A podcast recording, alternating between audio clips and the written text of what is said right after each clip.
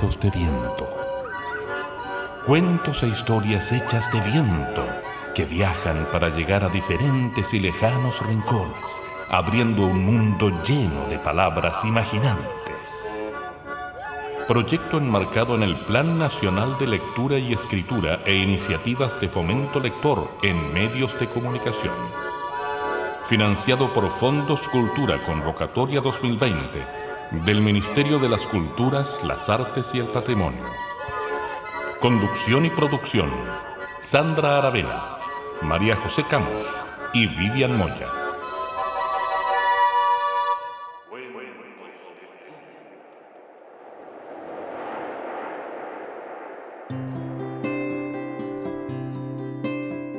Y así estamos dando comienzo a un nuevo ciclo, a una nueva forma de radiodifusión y podcasting de los cuentos de las historias contadas y de la tradición oral. Estamos felices, estamos contentas a pesar de lo que está sucediendo en el mundo y en nuestro alrededor. Queremos ver el vaso medio lleno, porque sabemos que con las historias podemos llegar a alegrar algunos rinconcitos que quizás conocen las historias o quizás no, Quizás han tenido la presencia de cuenteros y cuenteras y quizás no. Esto es Cuentos al Viento y este es nuestro primer programa de radiodifusión y podcasting de cuentos e historias. Y con esta felicidad infinita les quiero contar que este programa se va a emitir todos los viernes a partir de las 17 horas Chile y va a quedar ahí, moviéndose en el ciberespacio, moviéndose a través de nuestras redes sociales que más adelante les vamos a contar cuáles son. Este es un proyecto financiado por el Fondart Nacional 2020 y les quiero presentar a dos mujeres maravillosas con las que vamos a compartir este año de historias. Por una parte, les quiero contar que estamos con María José Camus y con Vivian Moya. Y como la mejor manera de conocernos es a través de las palabras, María José quisiera preguntarte, ¿qué hay de los cuentos? Hola, qué momento tan esperado este. Bueno, los cuentos. Yo, yo he sido testigo presencial, de hecho, de cómo, de qué es lo que nos pasa con los cuentos, de cómo nos cambia el cuerpo, la mente, el espíritu. Cuando uno escucha un cuento, eh, es como si uno se transformara un poquitito, un poquitito y a veces harto me tengo como la sensación de que es como si uno tuviera una varita mágica, de esas que usan las hadas o los brujos, y me parece maravilloso poder pensar en eso hoy día, de tener como una varita mágica para ir tocando pequeños rincones, espacios de cada uno, como decías tú. Después de dos años, este proyecto logra ver su, el inicio de su camino y es una alegría tan grande poder compartirla con ustedes y me gustaría que Vivi nos contaras qué vamos a descubrir en este programa. Hola, ¿cómo están? Feliz de estar aquí y vamos a descubrir, bueno, un espacio lleno de magia, porque cualquier acercamiento placentero a la, a historia y a los cuentos nos llevan hacia la lectura y a descubrir cosas que pueden haber ocurrido hace mil años atrás, hace 500 años atrás, hace unos días, y estar registrado en los cuentos. Vamos a descubrir pequeños parpadeos y miradas, cuentos, nanocuentos, comedias, historias de terror, de ficción. Y en esto de los parpadeos y miradas es como en un cuento uno, en un parpadeo, ven todos los acontecimientos, lo que está ocurriendo, quién es el personaje, cómo se mueve, quién es, y en una mirada es como saber un poco más en qué está, qué quiere hacer, en fin. Todo eso vamos a ir descubriendo en este periodo. Y también, por ejemplo, palabras especiales inefable. ¿Qué es inefable? Algo tan increíble que no puede ser expresado en palabras, palabras especiales. Historias contadas con niños, por niños. Por ejemplo, la Fundación Teral, que, que es un grupo de niños y jóvenes de Magallanes. Y hacen una cosa extraordinaria porque una vez al año los cuentos de su región son editados y están al servicio de todos. Y así como ellos, muchos otros niños nos están enviando historias, cuentos, anécdotas, juegos de palabras, en fin, rondas. También tenemos espacios para recomendar. Entonces nos pueden escribir y contarnos, recomiendo cuentos, sitios, espectáculos, recetas, hasta bromas, chistes sucedidos, todo queremos saberlo. Y tenemos un espacio que es muy entretenido, el que a mí me encanta y que se llama Invitados. Aquí esperamos tener entrevistas, por ejemplo, con escritores como Anita Debo, eh, cuenteros como Juan Pablo Vallejos, buenos oidores, dueños de espacios para contar, que nos abren sus puertas para que esto ocurra. Y, y también tenemos como descubrir a qué rinconcitos, esquinas, orillas del país van llegando nuestros cuentos. Eso es, yo creo, Sandra, lo fundamental. Hay muchas otras cosas que las, se las vamos a ir mostrando en el camino. Factor sorpresa es muy importante. qué bonito suena, qué linda invitación esta que, que nos estamos haciendo y que a la cual también nosotras tres nos estamos convocando. Es decir, a encontrarnos en la palabra, en la imaginación, en la fantasía. En la fantasía que, que es un concepto que no tiene antónimo y que por lo tanto nos demuestra su riqueza, su potencial y todo el mundo infinito que le constituye. Y como de esto se trata este programa, de palabras, de historias, de imaginación y de ficciones, les quiero invitar a que escuchemos nuestra primera historia, porque si bien vamos a hablar de tantas cosas, el centro de todo esto está puesto en las historias contadas. Y les quiero presentar esta primera historia en la voz de un cuentero maravilloso, un cuentero que nació en un pequeñísimo pueblo de Cuba que se llama Meneses y que después se hizo un trotamundo, que después se convirtió en un cuentero sin fronteras, un cuentero que está viajando por todos los rincones, efectivamente como este programa, contando, recopilando, escribiendo y haciendo de la magia de la palabra su oficio. Este cuentero cubano español, porque ahora reside en España, nos regala esta historia que además es de su autoría. Así que, sin más preámbulo, les quiero pedir que apaguemos el interruptor del mundo, que lo presionemos para que se apague, para que quedemos en esta intimidad profunda que nos regalan las historias, que hagamos un silencio y que nos dispongamos a la escucha con las orejitas, con el corazón y con el cuerpo entero. Aquí está Aldo Méndez. Cuentos de Viento, un programa de radio en que las historias viajan a cada rincón. Mi hermana nació un 23 de noviembre, a las once y media de la noche. El día se acababa y mi hermana empezaba la vida más allá del vientre de nuestra madre. Desde que nació fue linda, muy linda. Tenía la cabeza peloncita, los ojos cerrados y pequeños porque antes todos, niños y niñas, nacíamos con los ojos cerrados y las orejas abiertas y el mundo y la vida te entraban por la oreja a fuerza de arrullos, susurros, canciones, ruidos, palabras. La boca mínima como una rosa mínima. Cuando mi hermana tuvo pelo no fue pelo lo que tuvo, sino un plumón amarillo y suave como de un polluelo. Y cuando abrió sus ojos, sus ojos no buscaron otros ojos, buscaron la ventana, el cielo, el horizonte, el camino. Y cuando eligió comer, a mi hermana no le gustaba ni el huevo, ni el pollo, ni la carne, le gustaban las verduras, cosas raras. Pero las niñas y los niños somos raros. Mi hermana crecía y era delgadita y frágil mientras yo era regordete y torpe.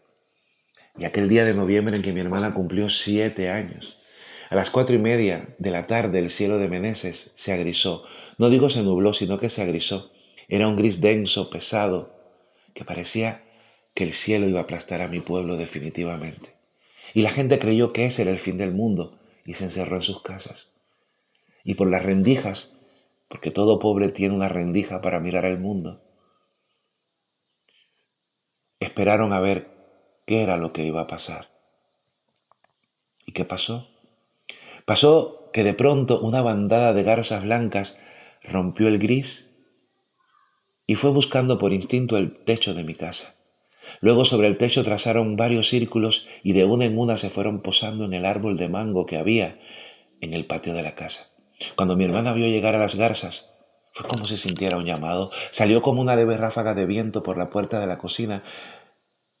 Se recostó al limonero, se apoyó solo en una de sus piernas.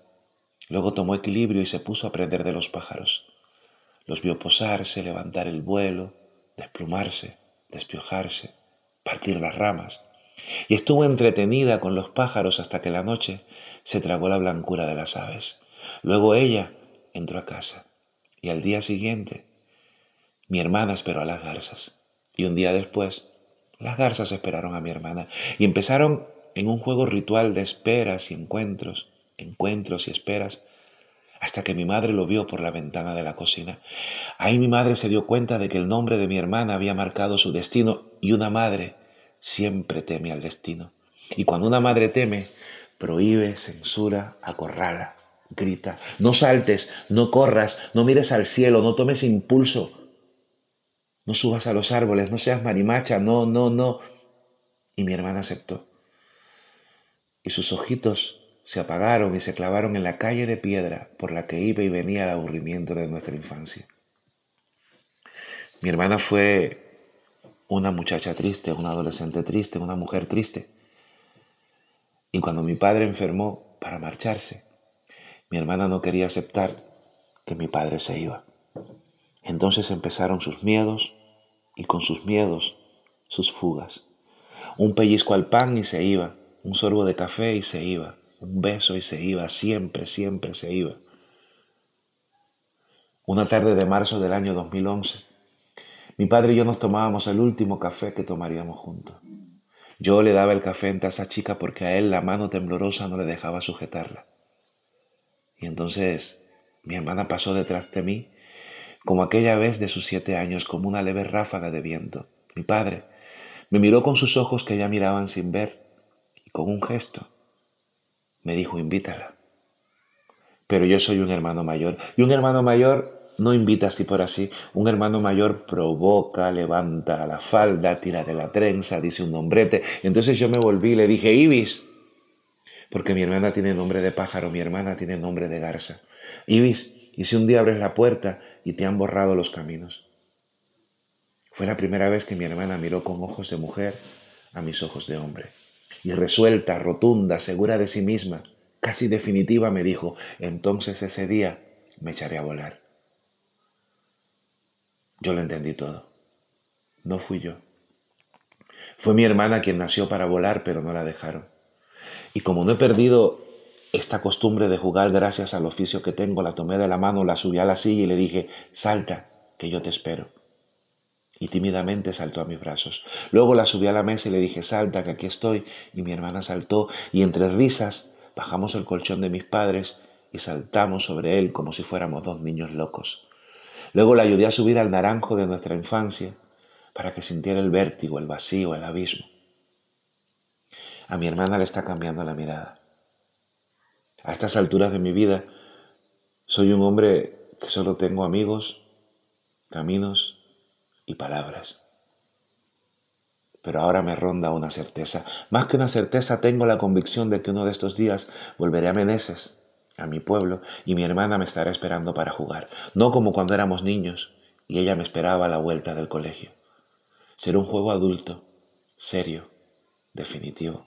Mi hermana estará descalza, porque los zapatos a veces molestan en el viaje. Tendrá uno de esos vestidos que con retazos de tela hacían mi madre y mi abuela para tapar la pobreza. Tendrá sobre su ojo derecho el mechón amarillo de sus siete años. Y yo que soy su hermano mayor, sabré que ha llegado el momento. La tomaré de la mano, la ayudaré a subir a la ventana por donde mismo miró el horizonte por primera vez y allí parada, mi hermana tomará equilibrio respirará hondo, abrirá sus alas y echará a volar. Echará a volar para dejar a mi madre sin prejuicios, sin palabras y con la boca abierta. Echará a volar para descubrir por sí misma el precio de la libertad. Echará a volar para que este hermano suyo, viajero, cuentero, poeta, pueda gritarle al mundo el privilegio que supone ser libre. Porque tuve, por ejemplo, a una hermana que a pesar de los prejuicios, fue ella, definitivamente ella, quien nació para ser pájaro.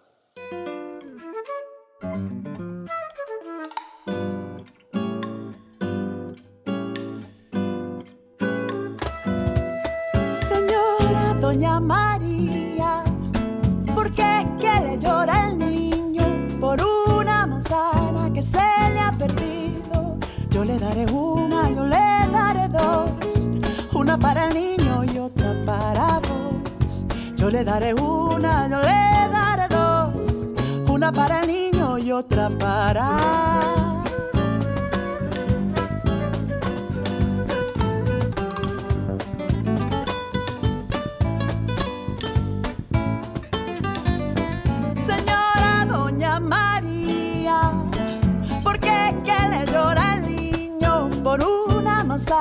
que se le ha perdido. Yo le daré una, yo le.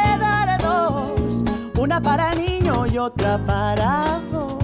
Yo le daré una, yo le daré dos. Una para el niño y otra para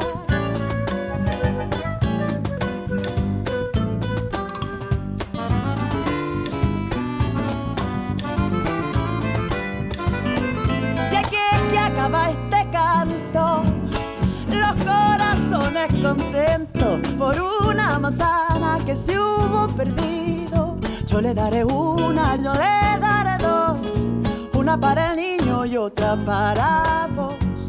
Yo le daré una, yo le daré dos, una para el niño y otra para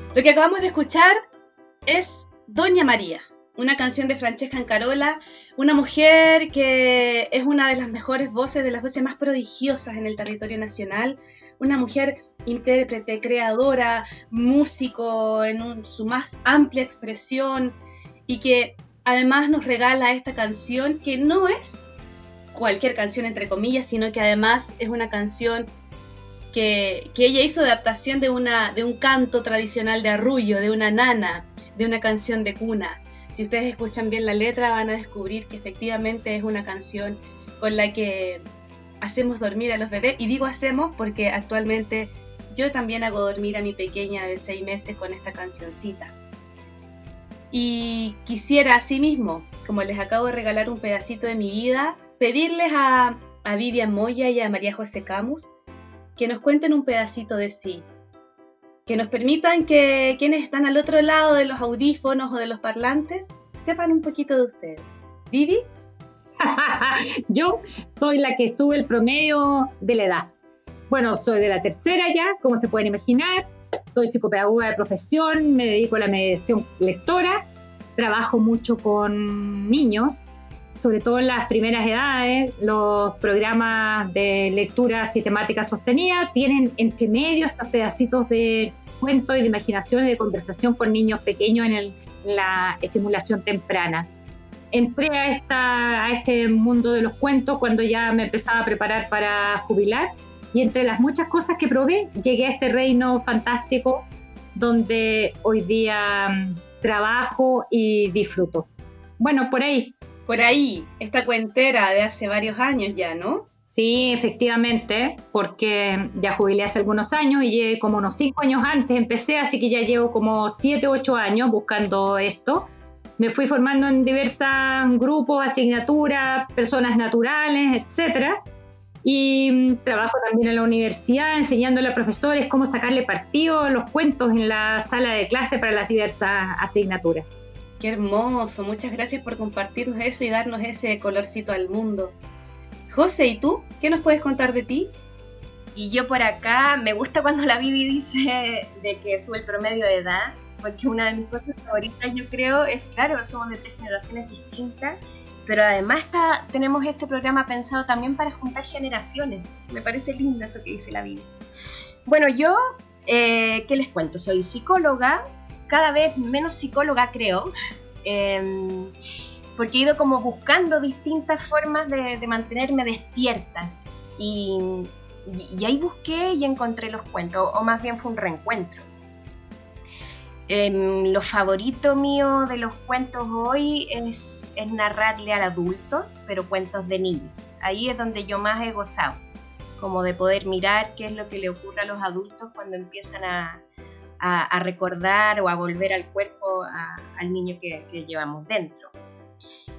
Em, ¿Qué más? Eh, he tenido el privilegio además de trabajar en mediación lectora eh, en esto como de ir buscando y despertando el gusto por la lectura en, niños y en adultos y tratar de que nos guste tanto, tanto, tanto leer y, escuchar cuentos de que uno quiera hacerlo todos los días. Eso ha sido muy bonito de poder hacer y tengo privilegios también de vivir en la naturaleza, vivo cerca de la montaña, vivo con un hombre maravilloso y, con dos niños, con Julia y Camilo. Em, así que eso por ahora, eso creo yo que son los lugares que me, definen hoy. Eso por ahora y más adelante te, te vamos a pedir, igual que a Vivi, que nos vayan contando de sus historias maravillosas que, que acunan en sus almas. Y yo también les quiero contar un poquito de mí, soy Sandra Aravena, la negra curiche. Esta es mi tercera experiencia en radiodifusión de la cuentería y estoy muy contenta de ser parte de este proyecto. Les cuento que soy cuentera hace más o menos 21 años y que también trabajo en mediación a la lectura y en formación de nuevos y nuevas cuenteras y, trabajo también desde las artes escénicas del, contar historia. Tengo algunas otras oficios y, y alguna profesión en desuso por ahí, así que para qué, digo yo. Y dicho todo eso, ya que nos conocemos un poquito, les quiero regalar una historia de una pequeña, Contó esta historia a sus ocho años, imagínense lo bello que fue. El día anterior a, este episodio que nos contó la historia, había ido a una función de cuenteros y escuchó de la voz de Ángel Rivas, un cuentero chileno, una historia que dijo, yo les quiero contar esa misma historia. Así es que ya saben, solo dispónganse a escuchar la historia en voz de Julia Echeverría Camus para nosotras.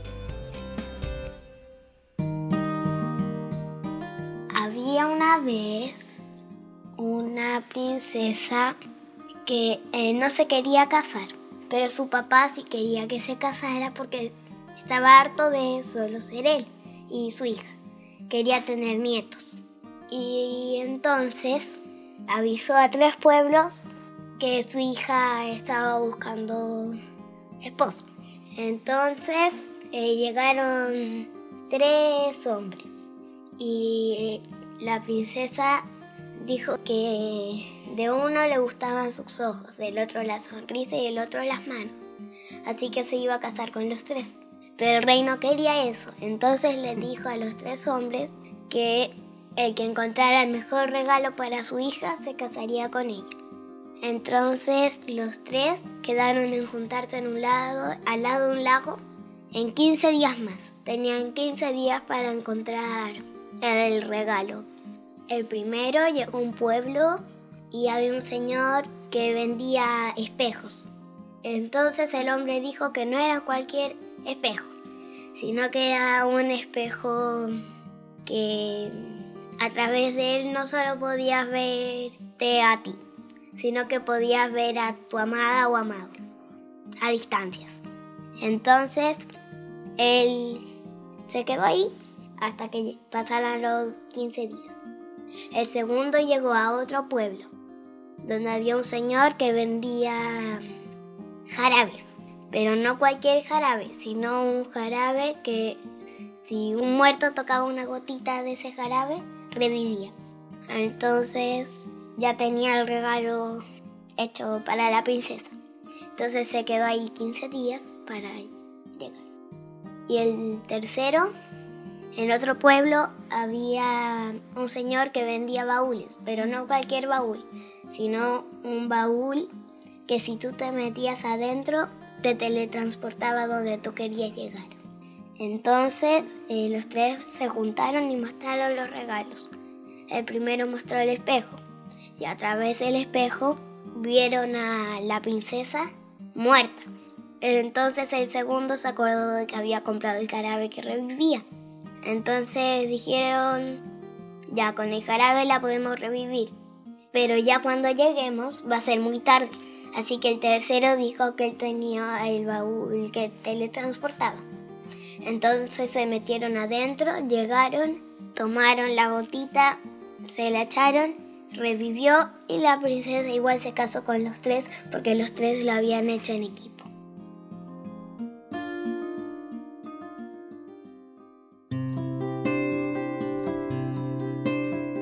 Y así entonces es como damos por finalizadas las historias de este primer programa. Agradecemos a Aldo Méndez, que estará al otro lado del Océano Atlántico, y a Julia, que estará eh, a las faldas de la montaña. Y agradecemos también a todos quienes han sido parte de, esta, de este primer programa. A Vivian Moya, por cierto, a María José Camus, a esta mujer de ojos bailarines y a Nelson Golot en el sonido y en la edición de este programa. Miren, esto va a funcionar así. Este programa va a ser de emisión semanal y vamos a estar lanzando a las redes sociales todos los viernes a las 5 de la tarde Chile por nuestras redes sociales. Facebook nos pueden encontrar en fanpage como Cuentos de Viento, Instagram Cuentos de Viento, Evox Cuentos de Viento y en nuestro canal de YouTube también Cuentos de Viento. Y nos encuentran aquí desde las 5, vamos a estar ya con, con el programa disponible para que ustedes puedan escuchar, comentar, compartir y ayudarnos a difundir. Y si quieren ser parte de esto, nos pueden mandar material a cuentosdeviento.gmail.com lo que se les ocurra, mándennos cuentos, historias, anécdotas, biografías, sucedidos, historias de terror, leyendas, folclore, canciones, recomiéndennos cosas, porque de verdad este insumo que ustedes nos pueden hacer llegar es fundamental para que nuestro programa esté empapado de lo que ustedes también quieren. Si, si quieren hacernos sugerencias también serán muy bienvenidas. Les agradecemos infinitamente la escucha. Muchas gracias Vivi, muchas gracias José. ¿Quisieran dar algunas palabras para despedirse de este primer programa? Sí, a mí me gustaría agradecer en el momento eh, en el que tenemos esta oportunidad, invitarlos, como decía Sandra, a ser parte y nada, amo esa posibilidad que tenemos hoy día de cerrar los ojos y, abrirnos a los cuentos. Y yo solo quiero agregar que en este momento tan extraordinario de nuestras vivencias, a todos les deseo salud, salud, salud y nos vemos el próximo viernes. Un abrazo. Y así entonces nos encontramos el próximo viernes al calor de las historias, para alimentar un poquito las almas en este tiempo un poquito triste, un poquito doloroso y que también tiene mucho de vida. Como dicen por ahí, espero que todos los días tengan bellas historias que contar, bellas historias que escuchar. Que tengan una bella semana y nos encontramos el próximo viernes. Lindas historias.